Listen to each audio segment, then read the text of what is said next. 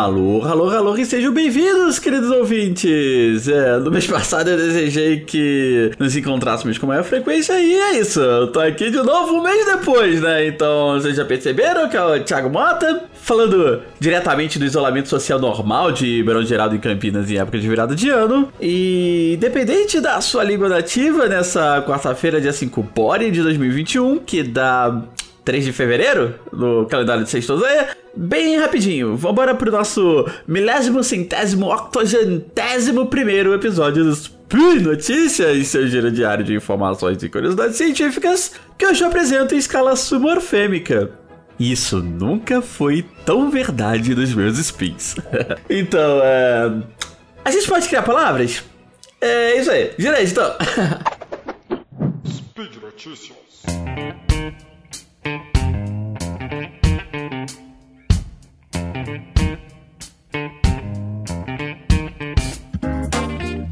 Então, faz uns dois anos, quando tivemos aquele SciCast especial de Dia das Crianças, o SciCast 279, que inclusive deu origem ao nosso caçula do Portal Deviante, o SciKids. Eu e a Deb, a gente gravou juntos e respondemos a pergunta da Sofia, que perguntou o seguinte: Sofia, mais uma Sofia, pergunta o seguinte: Por que a gente não pode inventar novas palavras. Por que a gente não pode inventar novas palavras? Cara, que pergunta genial, sério. Ué, não pode? Então, será que não pode? Essa é a grande dúvida. Então, como o Fencas e a Jujuba comentam depois da pergunta, é. Como assim a gente não pode? Bom, se vocês quiserem ver a nossa resposta, eu vou deixar o link pro SciCast 279 no post desse spin.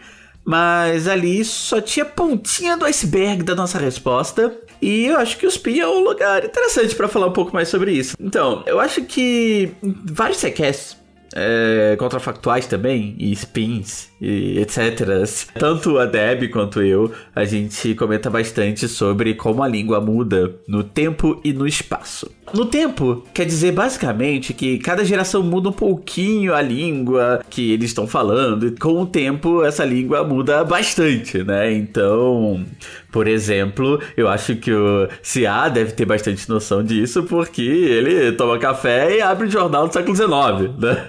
E, né, inclusive, a gente também consegue conversar com nossos avós, nossos bisavós e tal. Então, bom, provavelmente vão ter palavras e conceitos específicos que de cada época que só faziam sentido em sua época ou que o sentido acabou sendo mudado também ao longo do tempo, né, de tempos em tempos. E aí eu tenho um exemplo bem pessoal e saudoso, nostálgico que é da nossa saudosa é, Miriam Lemley, que foi professora emérita do FJ, foi minha primeira orientadora, infelizmente ela morreu no ano passado.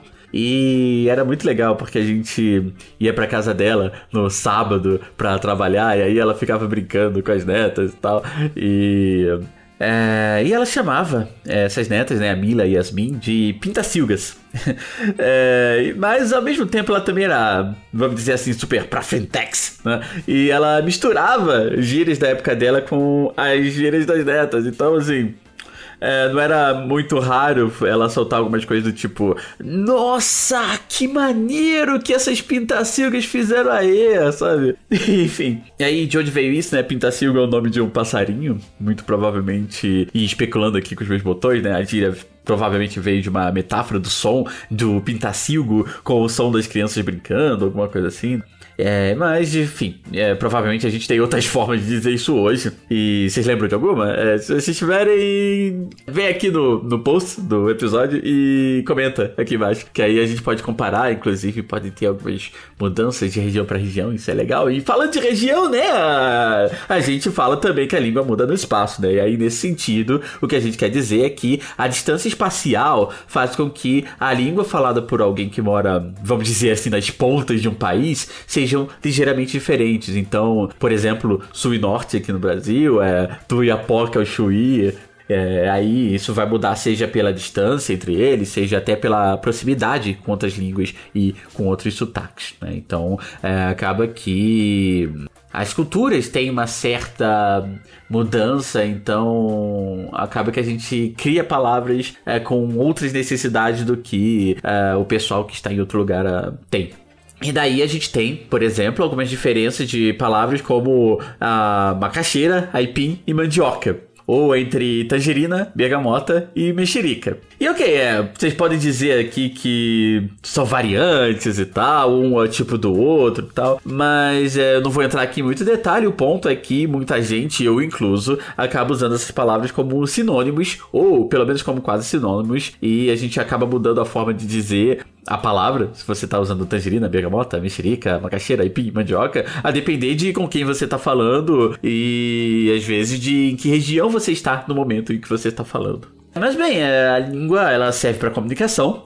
Para isso, para que isso funcione, é preciso que as pessoas que estão conversando conheçam um código comum, uh, uma língua comum palavras em comum. Então é desejável que a gente use palavras conhecidas para nos comunicarmos, né? Então não adianta, por exemplo, eu chegar aqui agora e falar que eu conheço um fabulo e o fabulo que o Trabo querolou se esmitrou. Porque por mais que vocês todos identifiquem que eu falei português, e que o fabulo é alguma coisa, ou, é, ou alguém, ou algum animal, alguma coisa assim, que foi querolado pelo trabo e que depois disso se esmitrou, vocês não sabem qual é a referência dessas coisas todas, de cada uma dessas palavras. Vocês não sabem o que trabo quer dizer, vocês não sabem que verbo é esse querolar, muito menos o que é sismitrer, ou sismitrar. Então, embora eu tenha falado e vocês entendam que alguma coisa aconteceu, que essa coisa que aconteceu foi o trabo que foi querolado pelo fabulo antes de se esmitrar. Então a gente consegue fazer uma análise, toda uma análise da situação toda, mesmo sem saber o que de fato aconteceu. Então, resumo: o que diabos isso tudo quer dizer no mundo? O que é fabulo? O que é trabo? O que é querolar e o que é se esmitrar? Na verdade, não tem sentido nenhum. Eu também não sei, porque eu acabei de inventar essas palavras todas aqui e coloquei nas regras do português. Essa é uma ferramenta muito usada por linguistas, principalmente os psicolinguistas e, e, linguistas que trabalham com linguística computacional ou com. Computacional nem tanto, mas com experimentação, principalmente, né? E eu sou psicolinguista e eu trabalho com experimentação. Então uso bastante também. Uh, e essa ferramenta tem dois nomes, né? A gente pode chamar de pseudopalavras ou de logatomas, que são basicamente palavras que são inventadas, mas que elas respeitam a frequência de encontro de sons que existe numa língua, a forma de uma palavra numa língua. Então, é, alguém vê essas palavras e se você não avisa, pode achar que é uma palavra do português mesmo, que você só não sabe o que é e depois vai procurar no dicionário. Se alguém inventa um aparelho novo agora e precisava dar um nome, pode dar um nome desses? Uma empresa e pode dar o um nome desses? É uma palavra que não existe mais, em algum momento pode vir a existir na língua. Óbvio, na língua que você está trabalhando, então uma palavra, uma pseudopalavra em inglês seria outra coisa, tipo WUG, então fica, inclusive fica de, de dica para vocês, procurem WUG no, no Google, W-U-G, que é, é, o mascote dos linguistas e tem vários memes interessantes, e aí se vocês quiserem eu explico ele depois. Tá, mas para não delongar mais, né, vamos continuar aqui. Então, o importante aqui é que, vendo essa frase que eu criei, cheia de palavras que não existem, e aí, de novo, o fabulo que o trabo querolou se esmitrou, se a gente vê uma coisa dessa, dá a entender que a gente não pode inventar palavras, né? É, ou pelo menos não assim a esmo, porque as outras pessoas vão deixar de entender o que a gente quer dizer e a comunicação vai falhar. Mas não é bem assim. então, primeiramente, a gente pode se inventar palavras, algumas palavras, e a gente faz isso inclusive o tempo todo, às vezes até sem perceber. Por vezes não é bem inventar, a gente usa de outros artifícios, a gente vai ver aqui, mas enfim, depende de como a gente faz isso. Então, por exemplo, seguindo mais a linha da resposta nossa, minha e da Deb lá no Sequest 279, se você tá conversando com alguém, segurando, vamos dizer, uma espécie de animal que ninguém nunca viu, ou é, você acabou de nomear um. Você deu o nome do seu gato e é um nome que ninguém nunca ouviu. Tipo, ele é o tal do fabulo. Se essa for a única palavra desconhecida, a gente muito provavelmente está falando desse gato. Ou do nome que você deu pro gato, ou pro, pra essa coisa nova que tem no contexto que ninguém sabe o que é. Então, fica muito mais fácil de você entender a palavra, porque só tem uma palavra para você pegar no contexto ali. E, bom, se ela for usada duas vezes, então dá inclusive para você testar a hipótese, né? Então você para ver, ah, eu acho que isso quer dizer essa coisa que ele tá segurando. Inclusive ele tava olhando para a coisa que ele tava segurando quando falou esse nome. E aí depois ele usa de novo. E nessa segunda vez, é, essa coisa faz sentido também no contexto, né? Então a gente consegue ficar testando as hipóteses. E isso é uma coisa interessante, é uma coisa legal que a gente faz muito quando tá falando uma língua estrangeira e não conhece todas as palavras, que muitas vezes os professores de língua, inclusive, sugerem que a gente faça isso. Não, você não precisa e não é legal que você fique, uh, vamos dizer, com medo do dicionário, porque você tem que praticar a língua. E se você uh, estiver falando e a pessoa fala uma língua, uma palavra que você não conhece, você tenta depender do contexto. Isso é uma habilidade importante. E que, se eu não me engano, alguns algoritmos de processamento de linguagem é, natural, na linguística computacional, também fazem isso. Ponto é esse: se você tem poucas palavras desconhecidas, é, é, é, mais fácil você pegar tudo no contexto. O problema é quando você não conhece nada, e aí difícil, realmente é complicado você tentar pegar alguma coisa. Mas essa também não é a única forma que a gente tem para criar palavras. Uma forma bem interessante é usar as peças que a língua já tem. Você pode fazer uma combinação diferente. Então imagine que a língua é um Lego é, acho que o Guaxa não vai gostar muito disso. Enfim. E aí você vai montando as coisas de forma diferente. Então, por exemplo, é basicamente usar morfologia, né? Então, a palavra cafeína é bastante conhecida, principalmente por mim e pela Marina Ribeiro. É, Tim traz a xícara. Mas é, eu não sei quando surgiu o café sem cafeína. Eu não vou tentar explicar aqui. Se vocês quiserem, pergunta lá pra Marina no podcast Traz a Xícara. Ou quem sabe ela traz aqui no Spin né? é, bom, de todo modo, provavelmente o nome descafeinado surgiu disso aí, né? Porque você tem o cafeína, aí você tem cafeinado, que é a princípio você dá cafeína, e aí você tem o des, que é o contrário, você deixa, você tirou a cafeína de algo que foi cafeinado. A princípio seria, seria essa a ideia. Mas aí tem um exemplo, acho que eu acho que funciona um pouco melhor. Acho que muita gente aqui usa o Twitter, né? A melhor rede que eu quase não uso. E eu não sei se vocês já conhecem, mas vale a pena brincar um pouco com ele. É, o Google tem uma ferramenta bem bacana chamada Google Trends. E o que, que ele faz? Ele indica a frequência de buscas por um termo desde 2004. E então, o Twitter ele foi criado dois anos depois do limite do Google Trends, né? Do limite da, do, do piso do Google Trends que é 2004. E aí, se vocês forem lá no Google Trends, eu vou deixar o link aqui no, no post. É, ou vocês podem procurar no Google também, né? Vamos procurar por Twitter, né? Twitter é o que você faz quando você está usando o Twitter. E aí você vai lá e coloca T-W-I-T-T-A-R, Twitter. E a gente vai ver que as 10 primeiras buscas no Brasil aconteceram em dezembro de 2008. E aí depois tem um pico, cai o interesse e tal. Então foi dois anos depois da criação do Twitter. Mas o ponto é esse, demorou dois anos pra gente começar a buscar no Google pela palavra Twitter. Mas aí você pode dizer que não, foi só dois anos depois, porque na verdade a gente usa a forma é, em português, que é T-U-I-T-A-R. E aí Desafio de novo, vocês vão lá no Google Trends e o que, que a gente vai ver é que as primeiras 36 buscas desse termo aconteceram em agosto de 2009, que foi um ano depois das buscas, das 10 primeiras buscas de twittar com TWITT. E aí aqui a gente vê duas coisas, né? Que é, a gente usou da morfologia para pegar a raiz do nome da rede social Twitter. E a gente adicionou o verbalizador do português, twittar. E formamos um novo verbo, genuinamente brasileiro, apesar do TWI, TT, é, e compreensível por qualquer falante de português, ou pelo menos por aqueles que conhecem a rede social, né? E é um verbo que só é, ele só poderia ser criado a partir de 2006. Esse é um exemplo de como a língua pode mudar no tempo. Se as pessoas antes de 2006 nunca iam entender twittar, até porque essa raiz não existia. E aí tem outro detalhe, né, que... Ah, bom, ao menos pro pessoal mais atualizado sobre a rede, parece que eles usaram essa forma com o ver, do verbo com a raiz original, né? T-W-I-T-T. Aí coloca o, troca o ER, que forma o nome no inglês, pelo AR, que forma o verbo no português. Mas com o tempo e com o aumento do uso, o que que acontece? Os jornais, eles precisam falar disso, é, o pessoal vai começar a usar esse livro, e pesquisa científica, e aí começa a ser interessante você ter uma forma aportuguesada. E daí surge a forma T-U-I-T-A-R que não tem nada a ver com o Twitter, com o TWI, que é o nome da rede de fato, né? Então, bom, pode ser que existam alguns contra-exemplos, mas essa é a tendência. É, a gente primeiro se comunica, e aí, como a gente tem a intenção de se comunicar primeiro, a gente faz a palavra. E a gente faz a palavra da forma mais.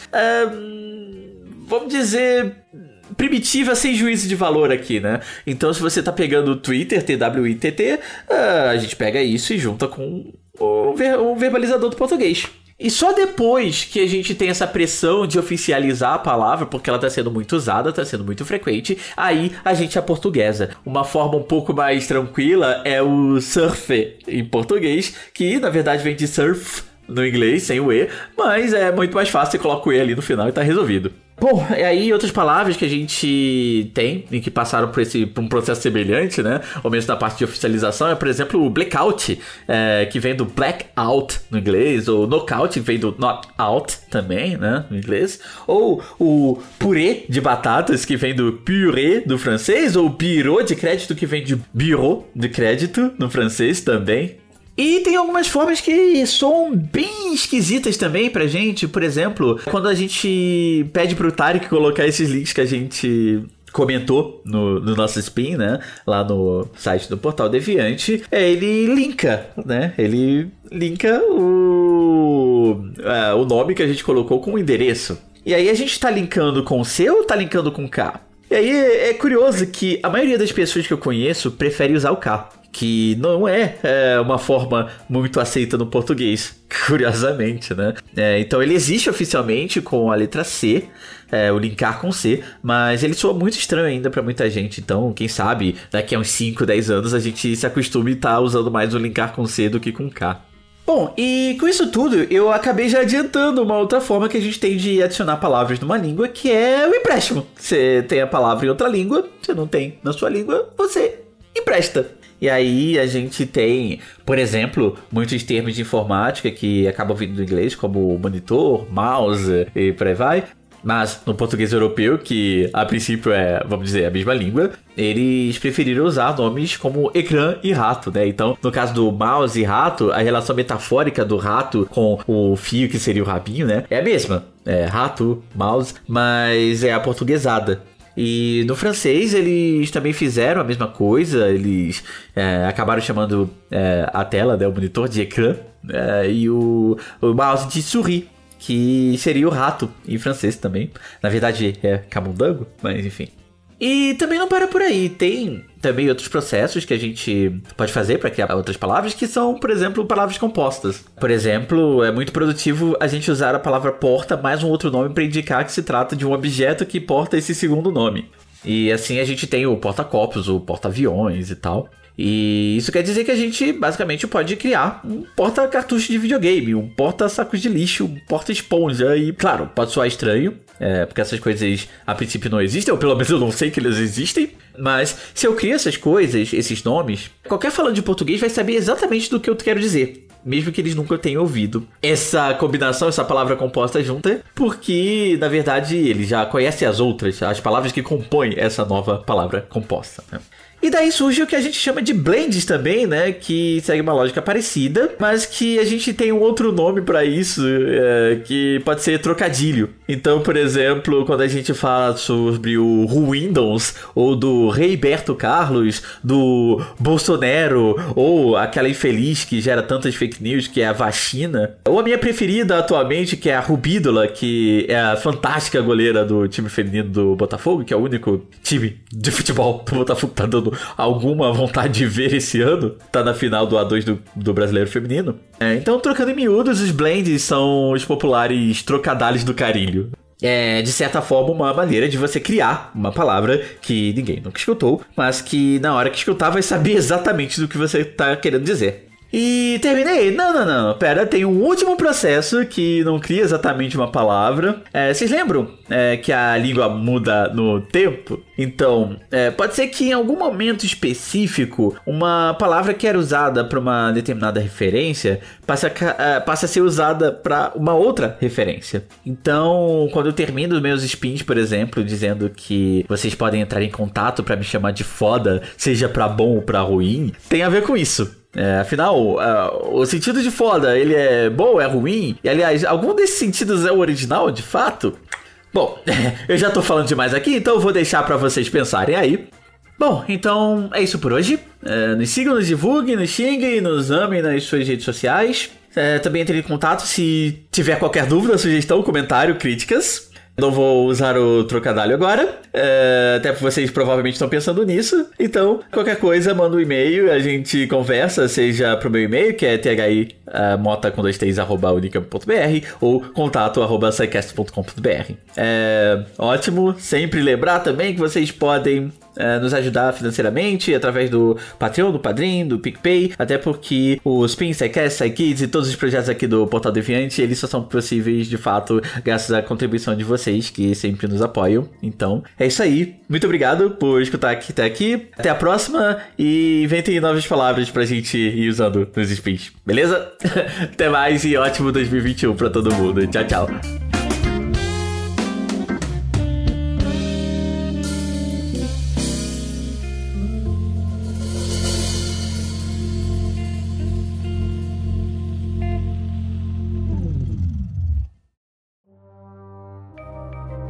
Este programa foi produzido por Mentes Deviantes.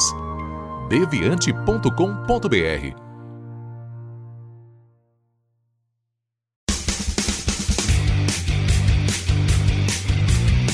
Cortes, edição de podcast.